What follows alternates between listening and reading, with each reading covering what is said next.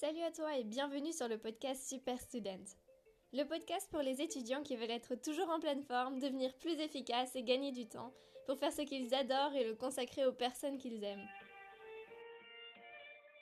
Dans l'épisode de cette semaine, on va s'intéresser à ton système immunitaire et on va découvrir ensemble comment il combat les envahisseurs pour te protéger. Vu que le système immunitaire c'est quand même quelque chose de vachement compliqué, j'ai essayé de raconter tout ça d'une façon plutôt imagée, et pour ça on va suivre, sous la forme d'une histoire, Philippe, Bérénice et Tatiana, trois globules blancs dont l'histoire démarre dans la moelle osseuse.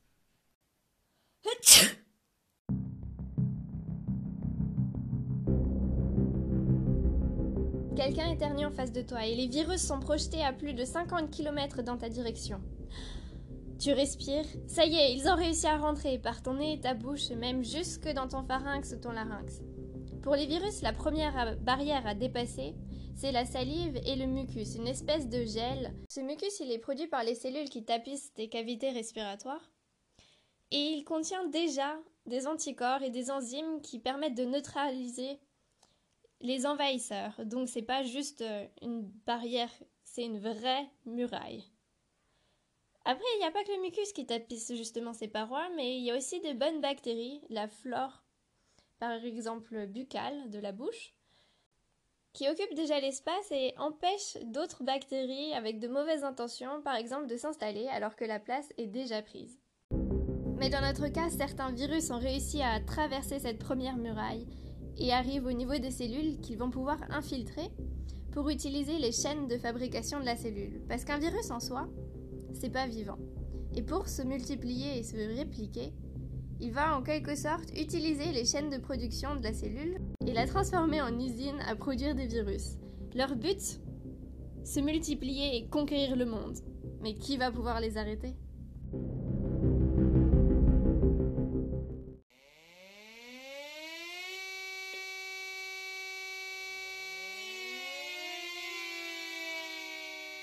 Heureusement, dans les parages, il y a des gardes qui traînent et qui ont détecté que hmm, il y avait quelque chose qui cloche, il y a un inconnu là. Ils vont tenter de le contenir et appeler des renforts.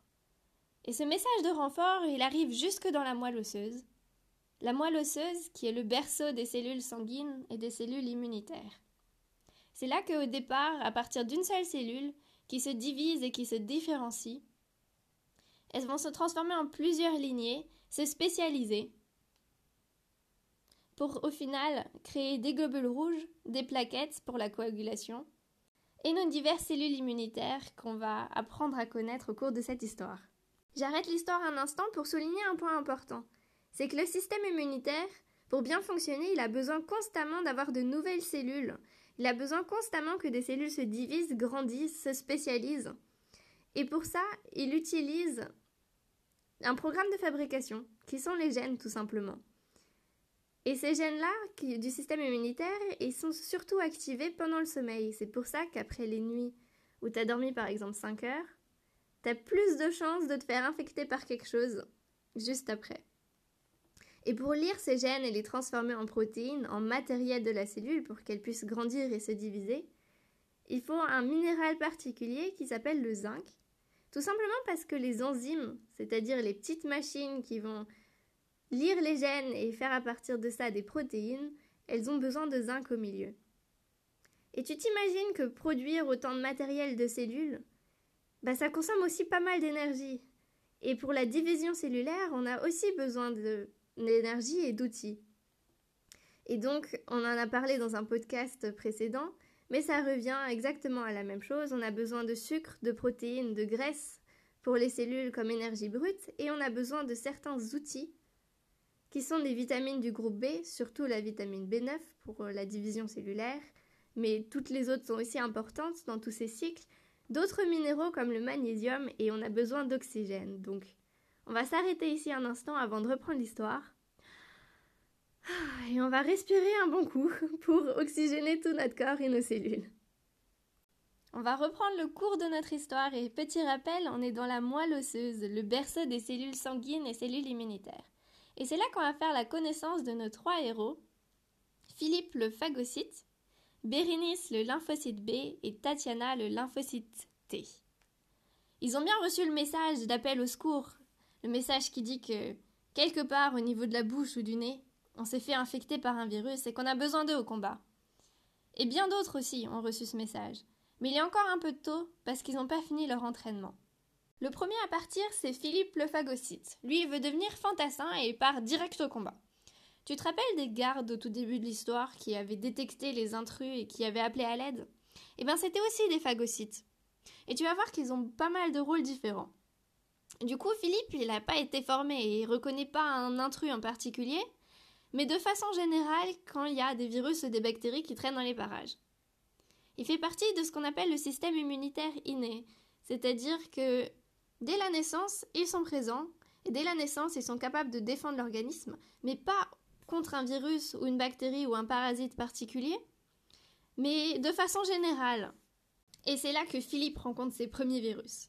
Et donc forcément, il aimerait les brûler. Pour ça, il va libérer des cytokines qui sont des espèces de messagers excitateurs qui vont à la fois appeler à l'aide, ramener du sang dans les parages, c'est aussi une des manières de transporter les globules blancs dans cette direction. Donc, chaleur, rougeur, gonflement, douleur, parce que tout ça, ça excite des nerfs dans les parages. Et c'est ce que tu remarques et qu'on appelle l'inflammation. Il s'approche de son premier virus, il ouvre grand la bouche et il l'avale. Mais maintenant, il va falloir le digérer. Mais pas de souci parce que les phagocytes sont une sorte d'arme chimique à l'intérieur.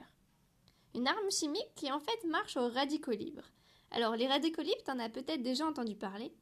En fait, c'est des molécules qui ont perdu un électron et qui cherchent à tout prix à en regagner. Du coup, elles sont super excitées. Elles sautent sur tout ce qui bouge pour essayer de récupérer un électron. Et en faisant ça, bah, elles abîment par exemple les membranes ou le virus, tout simplement. Et ces radicaux libres, ben, le phagocyte, il doit les créer. Et en fait, il arrive à les créer à partir de fer, d'oxygène, de cuivre des fois, et en se servant par exemple de vitamine C. Le souci avec l'arme chimique comme ça, c'est que t'en as un peu qui est relargué, et t'imagines bien que les voisins sont pas trop contents. Les cellules aux alentours, bah, elles en subissent aussi les dommages. Ça fait partie un peu des effets à côté de l'inflammation des côtés un peu moins sympas que juste brûler des virus. Et c'est pour ça que les antioxydants, ça peut être pas mal et c'est assez important pour protéger tout simplement les cellules environnantes. Les antioxydants, c'est des molécules en général assez grosses qui sont suffisamment généreuses pour donner un électron aux radicaux libres, les calmer un peu, sans elles devenir complètement folles. Et la vitamine C, la vitamine E par exemple, ça en fait partie, mais d'autres dont tu pas forcément ou peut-être entendu parler. Par exemple, les lycopènes dont j'avais parlé une fois dans une vidéo, ou le glutathion, les caroténoïdes qu'on trouve dans les carottes, et les polyphénols dans plusieurs fruits et légumes. Voilà, pour citer quelques exemples. Une fois le virus mâché, avalé, digéré par Philippe, le phagocyte, il va faire quelque chose d'un peu surprenant mais très utile pour la suite, tu vas comprendre. Les virus, ils ont à leur surface des protéines qui sont en quelque sorte leur carte d'identité. Chaque virus a ses propres protéines. Et c'est la même chose pour les cellules. C'est comme ça que les cellules de ton corps savent qu'elles appartiennent aux cellules de ton corps et qu'elles font la différence par rapport à un intrus. Par exemple, une bactérie ou l'organe d'une autre personne qu'on a essayé de te transplanter. Et en fait, en ayant avalé et digéré le virus, ce que le phagocyte va faire, c'est qu'il va exprimer ces protéines-là à sa surface aussi. Il va en quelque sorte les présenter. Il va les présenter d'une façon spéciale. Donc, le phagocyte va exprimer des protéines du virus à sa surface, à côté de ses autres protéines. Et là, il file vers le thymus et les ganglions lymphatiques, où on va retrouver nos d'autres autres héros, pour tout simplement leur présenter et leur montrer, leur dire voilà, on a été infecté par ce truc-là, il ressemble à ça. C'est un peu comme euh, s'il allait voir la police en leur disant oui, alors euh, celui qui a commis le crime, il a les cheveux bruns, il porte des lunettes, il est grand, il est maigre, par exemple. Et c'est dans les ganglions lymphatiques que Philippe le phagocyte va retrouver Bérénice, Bérénice le lymphocyte B, si tu t'en rappelles, qui était resté un peu dans la moelle osseuse pour continuer à se former et qui a ensuite rejoint les ganglions lymphatiques. Parce que Bérénice, elle, elle voulait devenir archer. C'est-à-dire qu'elle peut tirer à l'arc des flèches. Pour que ce soit clair pour tout le monde. Et donc Philippe arrive et lui présente la carte d'identité du virus. Et elle, elle arrive à fabriquer des flèches spéciales qui vont exactement se figer sur le virus. Un peu des têtes des flèches à tête guidée ou des missiles à tête guidée, je crois que ça s'appelle. Voilà, et ces flèches spéciales, c'est tout simplement des anticorps. Et du coup, elle va commencer à en produire des tonnes, les déverser dans le sang, et ces flèches-là, elles vont automatiquement aller se ficher sur les virus pour les neutraliser. Mais le truc en plus, c'est que les anticorps font pas que neutraliser les virus, mais ils ont un peu à l'autre bout euh, un signal qui dit aux phagocytes Hey, je suis là, j'ai fixé un virus, tu peux aller l'avaler. Donc en fait, ils signalent en plus les virus aux phagocytes, qui peuvent donc les reconnaître de façon plus simple, les avaler et les digérer. Alors tout ça c'est super, mais on a un léger petit problème dans l'histoire. C'est que si tu te rappelles, au tout début, les virus ont infecté les premières cellules, pour les utiliser comme chaîne de fabrication, comme usine, pour produire d'autres virus. Alors ok, on commence à neutraliser les virus grâce aux anticorps, grâce aux phagocytes qui les avalent, mais ça, c'est des virus qui traînent euh, entre les cellules. Et pourtant, il y a des virus qui sont à l'intérieur des cellules et des cellules qui sont infectées. Et tant qu'on ne les aura pas supprimées, ces cellules infectées qui sont en quelque sorte devenues des traîtres, eh ben elles vont continuer à produire des virus et on n'en finira jamais. Et c'est là que Tatiana, le lymphocyte T, rentre en jeu. Tatiana, elle voulait devenir espionne pour éliminer les traîtres. Alors, si tu te demandes comment est-ce qu'elle arrive à reconnaître ces cellules infectées et à les détruire, ça marche un peu comme le phagocyte qui avait digéré, qui avait digéré le virus et qui avait exprimé à sa surface des protéines du virus. Les cellules qui ont été infectées, elles font la même chose. Tout simplement parce que les cellules, en temps normal, elles exposent les protéines qui sont à l'intérieur d'elles à la surface pour qu'on puisse les reconnaître. Sauf que là, vu qu'il y a un virus à l'intérieur, elles expriment aussi des protéines du virus à la surface. Et elle exprime du façon que les lymphocytes T, comme Tatiana, arrivent à reconnaître, reconnaissent que c'est une cellule infectée et arrivent à la zigouiller.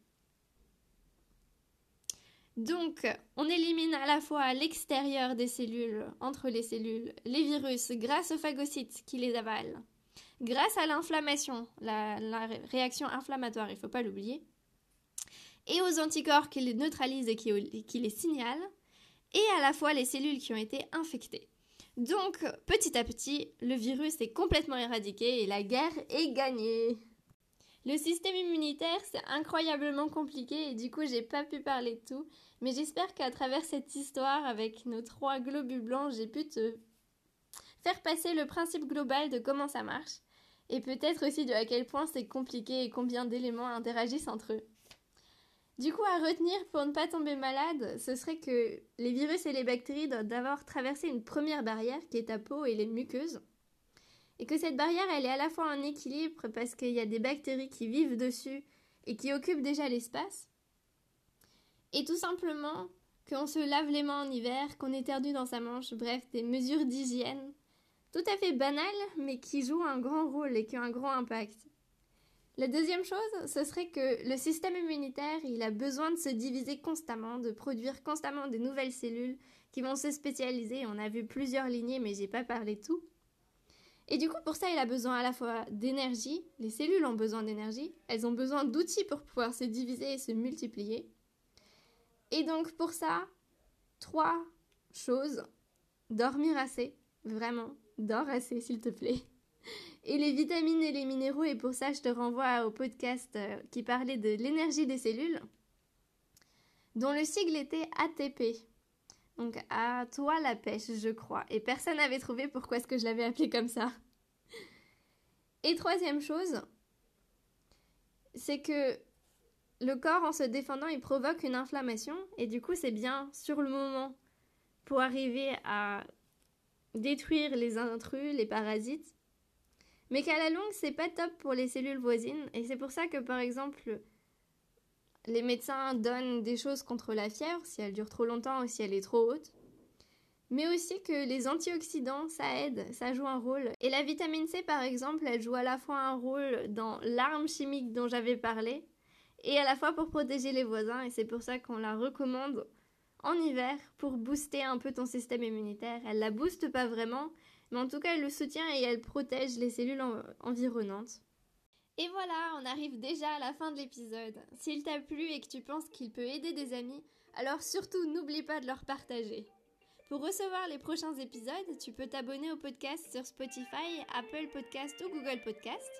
Et tu peux aussi me retrouver sur Instagram sous anaïs avec deux n, tiré du bas, urstel, H-U-R-S-T-E-L, où je te partage mon quotidien d'étudiante en médecine en Allemagne et tout ce que j'apprends au fur et à mesure. Porte-toi bien, reste motivé, déterminé et à la semaine prochaine